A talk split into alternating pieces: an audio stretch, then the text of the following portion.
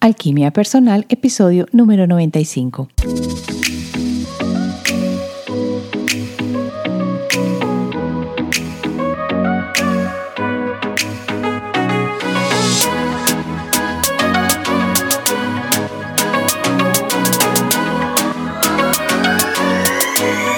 En este episodio vamos a hablar de cómo ser tú mismo. ¿Cuál es la realidad cotidiana? ¿Cómo en general vas a hacer para aprender a ser tú mismo? ¿Qué puedes hacer? ¿Y qué sucede al comprometernos con el hecho de querer ser cada uno de nosotros? Yo lo he sido por mucho tiempo y no ha sido fácil porque en vez de siempre abrirme las puertas con todo el mundo, en muchas ocasiones ha sido un punto de conflicto. Entonces, vamos al episodio. Soy Marcela Gid y este podcast está diseñado para ayudarte a sacarle el máximo a tu proceso de transformación personal, dándote las herramientas para catalizar y simplificar el camino de la alquimia, conectándote con el mundo que no ves y activando en ti el potencial infinito que trajiste al nacer.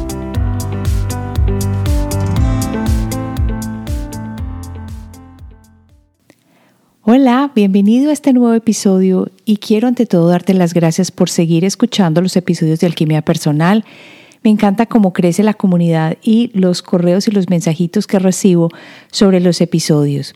Hoy quiero pedirte que si has resonado con el podcast, con los temas que tratamos, vayas y me dejes una reseña. ¿Y cómo haces para hacerlo? Lo que tienes que hacer es abrir la aplicación de podcast en tu iPhone, en tu iPad o en tu Mac y luego vas a la página del podcast donde quieres dejar la reseña. Te desplazas hacia abajo hasta encontrar el título que dice calificaciones y reseñas. Y luego debajo de las reseñas destacadas selecciona escribir una reseña. Y luego la escribes y la envías. Esto me ayuda muchísimo para crecer el podcast y sobre todo para llegar a muchas más personas en este cambio, en este momento que estamos viviendo y que de verdad quiero ser parte de este proceso. Pero no solo yo, sino tú también que escuchas los episodios y que estás aquí cada semana esperando los nuevos temas que traemos en Alquimia Personal. Hoy vamos a hablar de cómo ser yo mismo.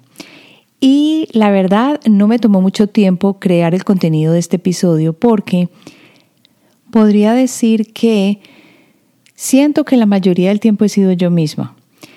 Aunque puede que suene extraño, porque en este momento muchas veces cuando hablo en las redes o cuando hago el podcast o cuando conozco a alguien, si alguien me conoce o si la persona me escribe, me doy cuenta que la actitud con la que me recibe es una actitud muy amorosa.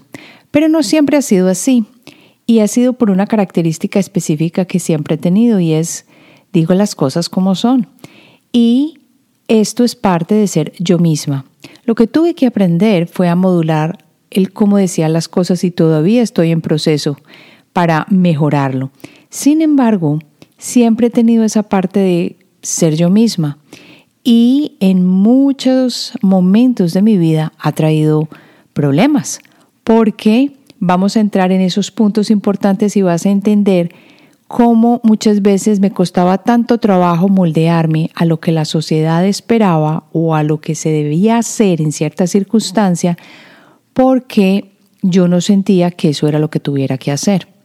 Entonces, ser yo mismo me puso a pensar y hubo momentos en mi vida en que me tuve que adentrar y tuve que decidir comprometerme con quien yo era y no dejar de hacerlo, porque si lo hacía me iba a sentir mal y no me gustaba como me sentía. Y es por eso que me parece que el tema de hoy es un tema muy lindo y si tú estás cansado de sentir que no perteneces o que no te escuchan o que tienes que callarte lo que piensas, o que no deberías decir las cosas, entonces este episodio te va a ayudar.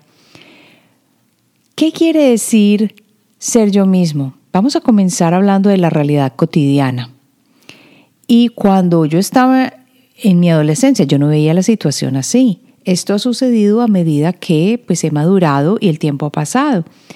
La realidad cotidiana en este momento yo creo que la caracterizo por siete cosas que aún más difícil puede ser para los jóvenes que están creciendo en esta sociedad donde hay tantas redes sociales, hay tanto que dirán, hay tanta importancia en publicarse en las redes, en verse, en tomarse fotos donde uno tenga 7000 lentes, 7000 arreglos. Entonces es un, es un trabajo difícil, pero si yo voy a hablar de esas siete cosas de la realidad cotidiana, las podría enmarcar en lo siguiente.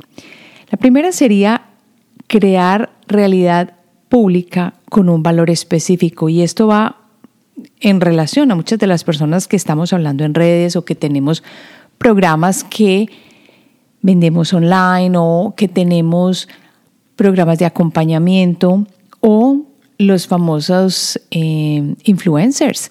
Algo tan simple como esto, que viven dependiendo del qué dirán o de cuántas personas puedan influir para poder ganarse la vida. Y si no es así, entonces estamos hablando de los amiguitos o del grupo, del grupito del uh, colegio, ya sea de la universidad o del trabajo.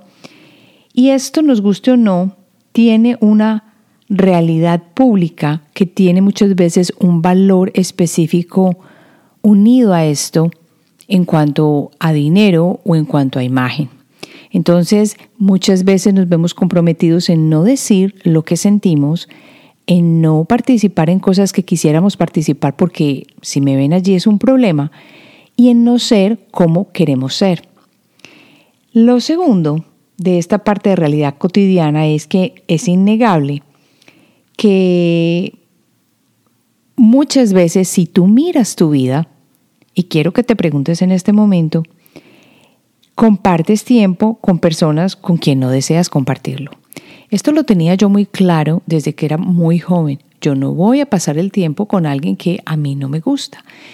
Y el precio de esto ha sido, porque no ha sido barato, el precio de esto ha sido que no estoy llena de amigos en el Rolodex que me caben y se me caen las tarjetas del número de personas. Claro que no es tarjeta, estoy diciéndolo en forma figurativa porque es una lista inmensa en el teléfono, pero no son amigos amigos.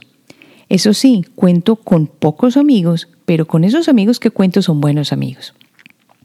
Y esto es una cosa linda porque puedo ser quien soy, sin tener problema a ofender o a sentirme mal por lo que digo o a comprometerme en algo y quedar mal.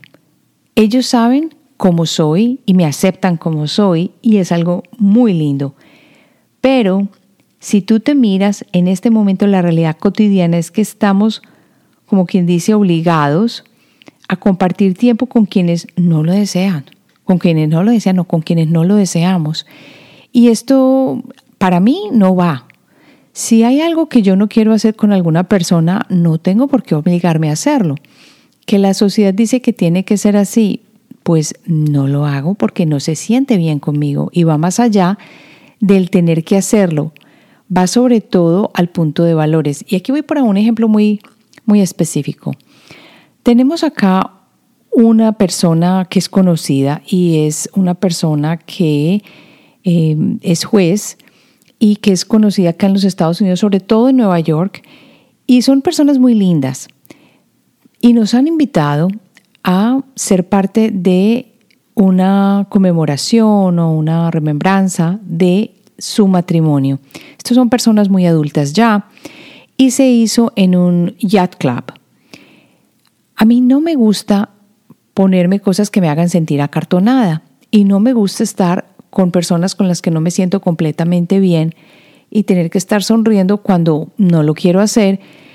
Una de las cosas que habían escritas dentro de la tarjeta para invitarnos era, pues por favor que había que reservar, reservé s'il vous por supuesto, pero una de las cosas que requerían dentro de reservar era que dijéramos cuáles habían sido los logros más grandes en los últimos dos años.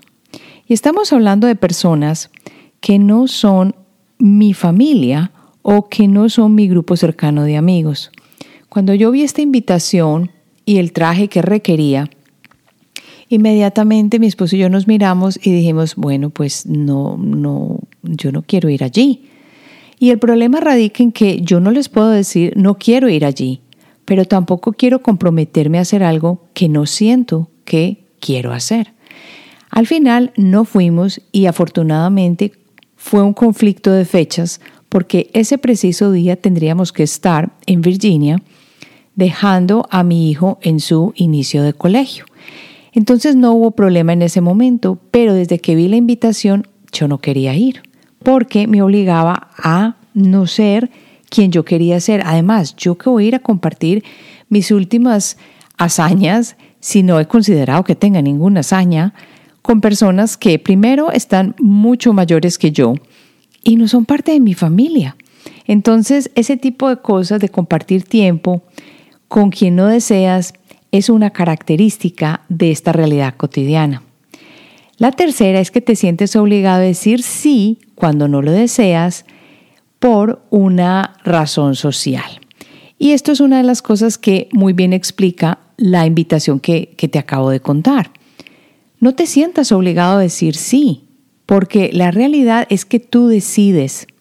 El problema es que cuando uno empieza a decir mentiras para uno no quedar mal, es cuando uno empieza a sentirse como un falsete.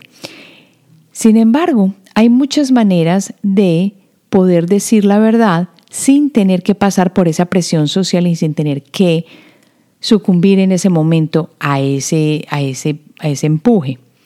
Lo cuarto es que nos tragamos lo que pensamos por no quedar mal. Y muchas veces no queremos decir las cosas porque nos da miedo a ofender. Y vamos al grupo completo o con el grupo completo al sitio que no nos gusta, a hacer lo que no nos gusta y a compartir, aunque nos guste el grupo, porque ellos están haciéndolo y cómo voy a decir yo que no. Y resulta que me trago mi propia opinión de yo no quiero ir, yo no quiero ser parte de esto y yo más bien me voy para mi casa. No tienes la fortaleza para decir que no y separarte de ese grupo sin tener que pelear, porque ya llegamos a un momento de la vida en que no hay necesidad de pelear ni de enfrentarnos. Pero sí es necesario que tú mantengas tu espacio con claridad y con cariño digas que no.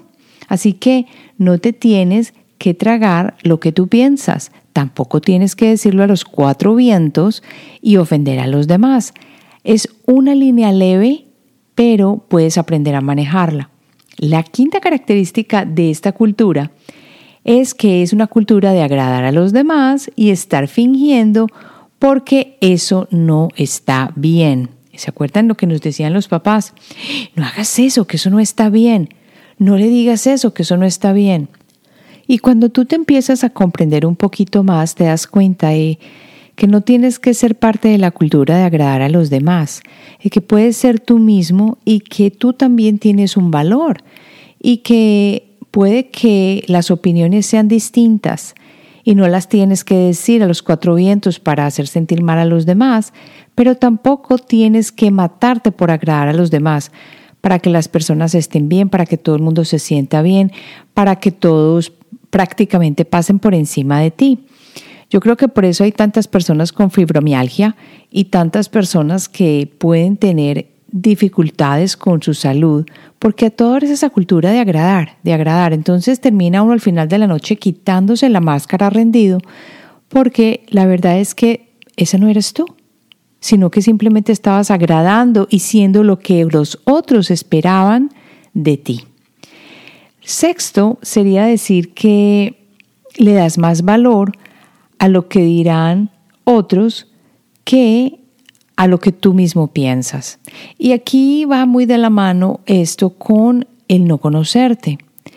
Si tú tienes una idea de que te gusta algo, por ejemplo, como me pasaba a mí cuando estaba mucho más joven en la carrera de diseño de modas, a mí me encantaba ponerme unos blusones en esa época grandes, diferentes, y yo los diseñaba yo misma. Entonces lo que yo hacía era que yo sacaba el molde, yo los cosía, yo los hacía y tenían cosas extrañas, cosas distintas.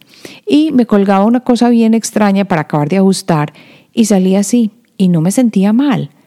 Pero para muchos esto era un problema porque mm, los demás no le dan valor a lo que yo le daba valor. Entonces podía parecer para muchos que tan ridícula, mira lo que se pone, mira cómo sale. Pero yo me sentía bien, yo me sentía en mi salsa.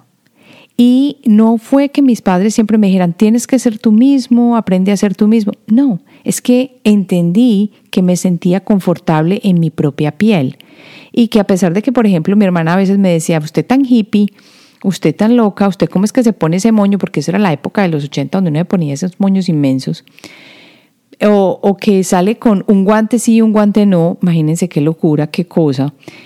Y a mí no me importaba, yo me sentía bien. ¿Por qué? Porque yo me aceptaba como yo era y yo no tenía que ser como los demás me decían. Y esto muchas veces me llevaba a pensar cuando estaba en grupitos y en barritas con personas que eran, por ejemplo, un grupo y todos se reían y se tapaban la boca y esperaban a ver qué era lo que los otros tenían que decir o qué podían decir ellos y si a uno no le parecía una cosa, entonces no la podía decir porque la amiga que era como quien dice la manda callar del grupito no aceptaría eso, entonces uno tenía que cambiar de opinión. Pero yo no fui así. Yo desde muy pequeña empecé a mirar esas situaciones y empecé a decir, yo por qué tengo que callarme lo que yo quiero decir o por qué tengo que vestirme de manera diferente a la que me gusta, o por qué tengo que pretender que esto está mal si a mí no me parece mal. Yo recuerdo que hubo una vez en que invitamos a un amigo de una persona con la que yo estaba saliendo para salir con una prima mía y nos encontramos cuando esto no era la época de estar en carros ni nada porque estábamos muy jóvenes, teníamos que por ahí unos 12, 13 años y la persona llegó con un amigo que a mí me pareció bien, no me pareció en ningún momento mal, empezamos a conversar. Pero la prima mía que yo había llevado, ella empezó a hacer caras y empezó a sentirse como muy no a gusto con la persona que había llegado. En vez de coger una actitud madura, y decir, bueno, al menos voy a conocer a esta persona, voy a ver de qué se trata, empezó a hacer charlas burlescas y caras y hacer sentir mal a la persona que había venido con mi amigo. Para mí fue una situación muy difícil porque yo no sentí que esto fuera justo con esta persona que se había ido desde, había venido desde, no era en el mismo sitio donde todos estábamos y no nos habían llevado a los papás, sino que nos habíamos, nos habíamos encontrado a pie. No había ningún problema. Pero me sentí mal. ¿Con quién? Yo terminé, esa fue una de las lecciones más grandes. Empecé feliz porque iba a encontrarme con una persona con que quería estar, un amigo que había conocido, rico, y por hacerle un favor llevé o le pedí al amigo mío que llevara una pareja para esta prima mía. Y resulta que desde que empezó la conversación, ella empezó a hacer caras y hacerme sentir mal y que esa persona no le gustaba y empezó a hacer morisquetas y burlas por la otra, lo que otra persona estuviera usando o sintiéndose o vistiendo, conversando, en vez de haber dicho, bueno, vamos a dar una oportunidad a esta persona. En fin, allí aprendí que yo no tengo por qué buscarle pareja a los demás. Yo no tengo por qué dejar de ser yo porque la otra persona se está sintiendo poco confortable con la persona que es para ella o que trajeron para la situación o para la pareja. O que yo no tengo por qué intervenir en situaciones o en relaciones donde ellos están en una disonancia completa, pero viven y siguen en esa relación difícil. Eso es problema de ellos. Si una persona no encuentra pareja, si una persona no se siente bien, si una persona no está a gusto, con la pareja que le llevaron o con la pareja que tiene o con los amigos que tiene. Eso es problema de ella. La persona tiene que aprender a vivir esa propia situación, no soy yo. Lo otro que te puedo decir acerca de la realidad cotidiana, esta es la última, el número siete, es que necesitas ser aceptado buscando aprobación. Por eso es que se presentan la mayoría de los problemas. Esta sociedad de ahora busca mucho la aprobación y eso lo vemos constantemente cuando todo el mundo tiene que estar posteando y mirando cuántos likes tuvo. A mí me ha costado mucho las redes y esto lo voy a confesar porque yo puede que una semana quiera postear y otra semana no quiera postear. Pero sé que hay que postear porque las personas nos encanta comunicarnos, nos encanta ver qué está sucediendo, pero a mí a veces se me olvida. Y si no lo siento, pues no lo hago. Entonces es muy importante esta parte para mí de el corazón ir completamente, de sentir que lo que voy a decir es verdadero, no es programado, es en el momento en que yo lo quiera decir y no siete días programado, porque a mí me cuesta eso. Pero en este mundo en el que todos están pegados de las redes o en el que cuesta ser aceptado muchas veces porque tienes que ser de cierta manera, entonces las personas corren y buscan aprobación.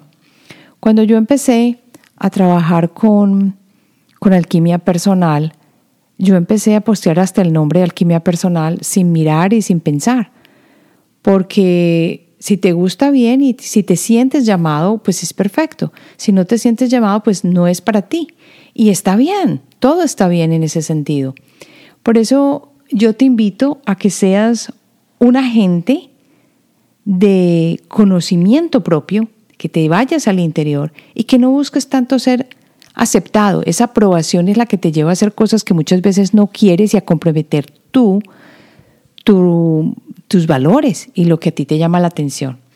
Vamos ahora entonces a pasar, pero cuando ya hemos dicho todo esto, uno se pregunta, ¿qué hacer para aprender a ser tú mismo? Marcela, dame alguna, alguna idea. ¿Qué puedo yo aprender para ser yo misma? Y sobre todo, ser yo mismo y quererme como soy. Yo creo que hay tres cosas fundamentales y es que hay que comenzar a darle más importancia a lo que tú piensas y a lo que tú sientes por ti. Esa sería la primera para mí. No hay que esperar a que los otros te digan qué tienes que pensar y qué tienes que sentir por ti. Tú puedes conectarte con tu interior, puedes conectarte con lo que te sientes bien, empezar a viajar hacia adentro y empezar a sentir qué quieres en tu vida. Y allí, cuando ya te has comprometido contigo mismo, que es el segundo punto, el compromiso contigo mismo, con tu propio ser y no con lo que le agrada a los demás, es cuando te vas a dar cuenta que las puertas se te van a abrir para ser tú mismo.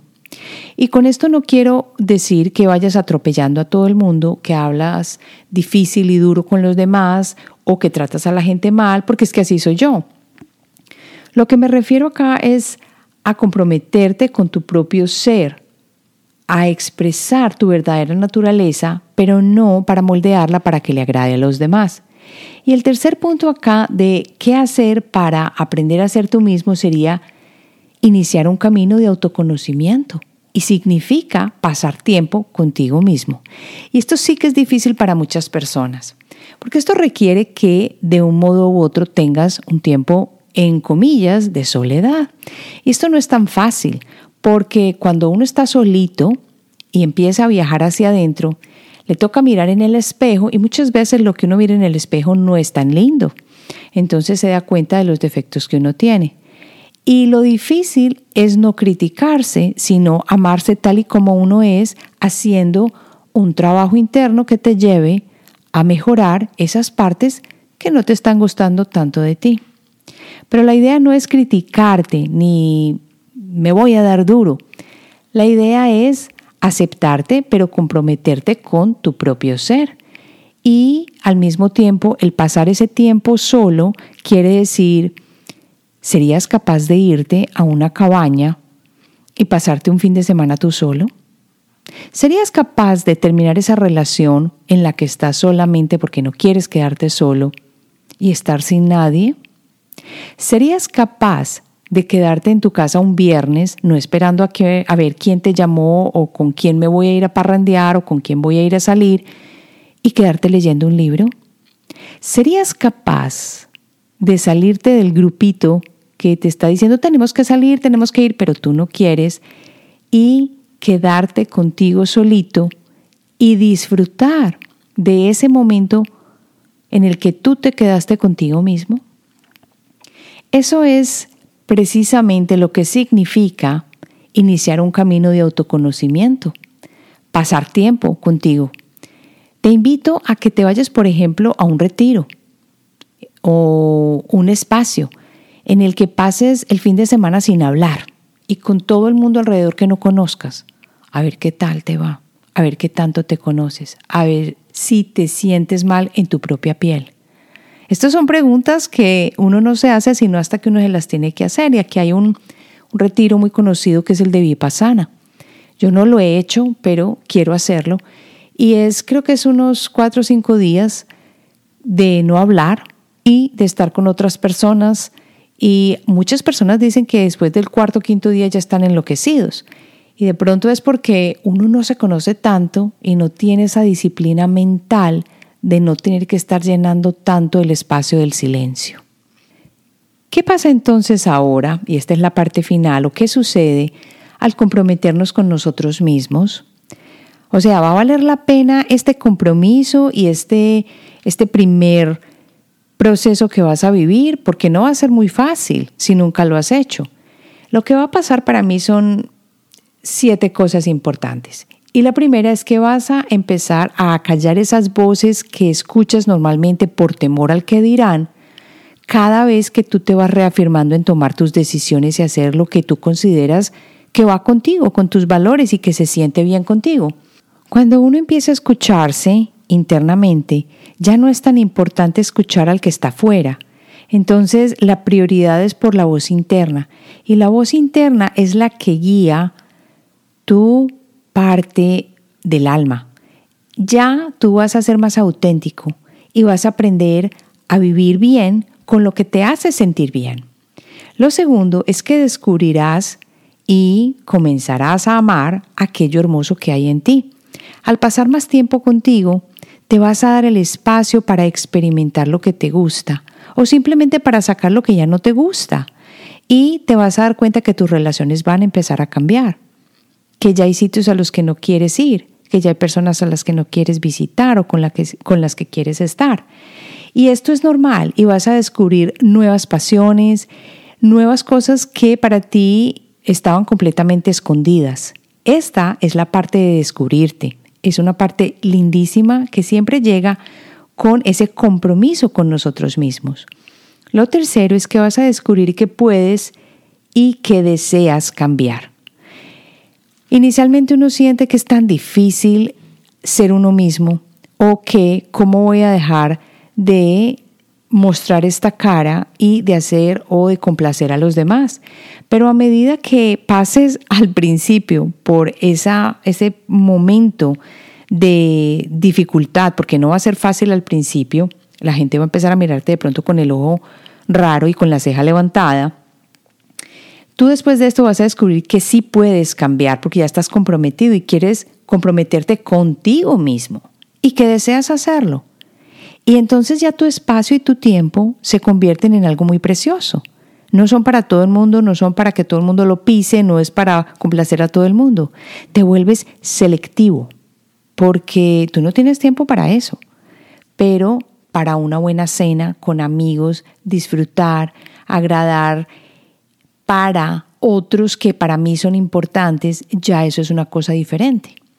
Lo cuarto es que te amarás primero tú.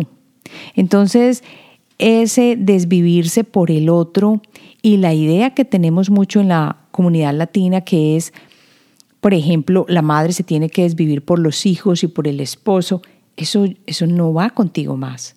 Porque la realidad es que solo serás capaz de amar a los demás en la medida en que tú te ames a ti mismo.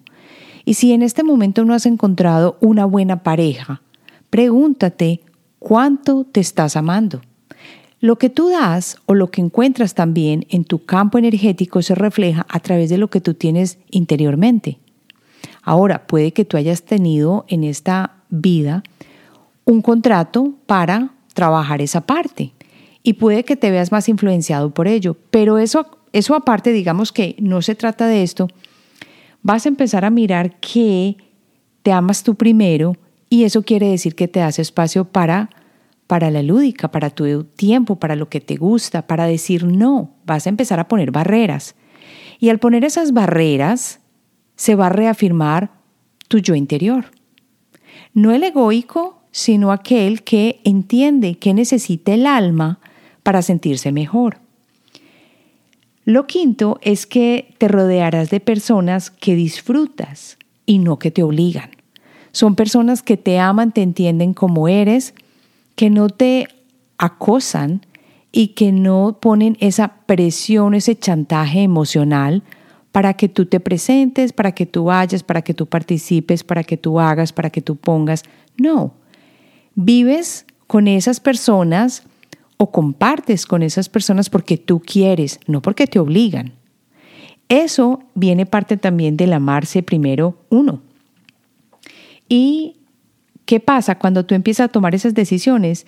Las personas que no se sienten bien con esto que estás haciendo de amarte tú mismo y de rodearte de personas que disfrutan tu compañía honestamente por lo que tú eres, pero que no te obligan, esas personas van a empezar a, a estar más juntas contigo porque están de acuerdo con lo que tú estás vibrando.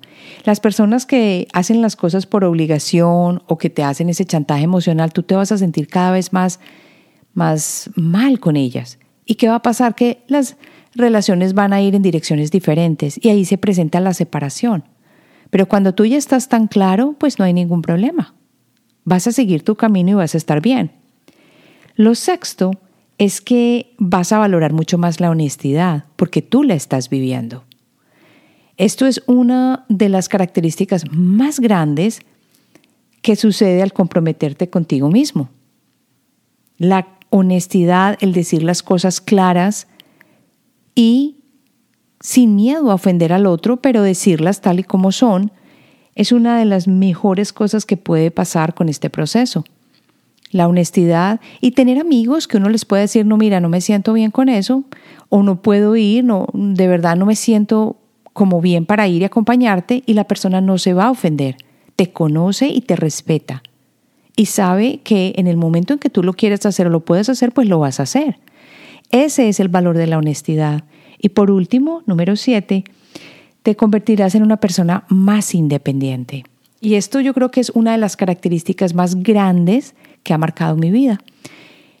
He sido muy independiente en el sentido de, desde joven, haber sentido que no iba a vivir en Colombia, de entender que si quiero hacer algo, lo quiero hacer de pronto a mi manera, de no estar preocupada porque tenía que empezar algo y no era exactamente lo que todo el mundo me estaba diciendo, de expresar una opinión, de empezar en un camino distinto, de hacerlo a mi manera, no quiere decir que te vas a volver una persona que es completamente cabecidura. Sin embargo, te va a dar una, una capacidad de independencia al comprometerte contigo mismo que es increíble. No quiere decir que no vas a buscar ayuda cuando la necesites, pero sí quiere decir que tú sabes de que eres capaz y que sabes que puedes contar contigo y que sabes que eres una persona confiable y que no necesitas que todo el mundo te esté haciendo ra, ra, ra, ni apoyarte, ni decirte, ni a toda hora, pobrecita, pobrecito, porque tú sabes que estás eh, a gusto contigo mismo y con quien tú eres. Yo creo que aquí terminamos acerca de este episodio de cómo ser yo mismo. Y si te gustó este episodio, quiero que me escribas a SpeakPipe y que me dejes un mensajito si tienes una pregunta. Y para terminar, lo que quería hacer era preguntarte algo que me viene rondando la cabeza. Tú estás en la familia de alquimia personal. Si no te has suscrito, pues suscríbete yéndote a, a la página de alquimiapersonal.com y al final de cada episodio siempre está una cajita donde puedes entrar tu nombre y tu correo. Y la envías y no te olvides de confirmar tu suscripción, porque si no vas a tu correo y le das clic al botón naranja donde confirmas, pues no te llegan mis correos. Pero lo que te quería preguntar era, quiero que me escribas o que me mandes un mensajito de voz con SpeakPipe contándome qué temas quieres que tratemos aquí en la familia de Alquimia Personal. Estoy dispuesta a escucharte y me encanta que compartas conmigo lo que tú quieres profundizar. Así que escríbeme, ¿qué tema quieres que tratemos? Honestamente te diré, bueno, este no es mi tema, este sí es mi tema, o lo puedo abordar de esta manera. Y así hacemos que esta comunidad siga creciendo cada vez más. Antes de que se me olvide, te invito a que te unas esta semana al programa de Alquimia de las Emociones. Es un programa lindo que he creado a raíz de la necesidad que vi de muchas personas que se unieron al programa de la intuición y que empezaba a hacer una revolución completa con sus emociones también. Y es porque cuando uno está en camino de autoconocimiento o en camino intuitivo o en camino de desarrollo o de espiritualidad, empiezan las emociones a aflorar sobre todo aquellas emociones que uno creía que ya tenía sanadas. Entonces, alquimia de las emociones lo que hace es viajar a través de los siete chakras principales con ejercicios de escritura, dibujo y color. Y yo te voy llevando para que nos apoyemos en la escritura intuitiva y en el dibujo para que sueltes y ayudes a tu campo energético y puedas vibrar cada vez mejor. Si resuena contigo y te llama la atención, mira el programa de Alquimia de las Emociones, escríbeme a hola si tienes alguna pregunta y nos vemos la próxima semana.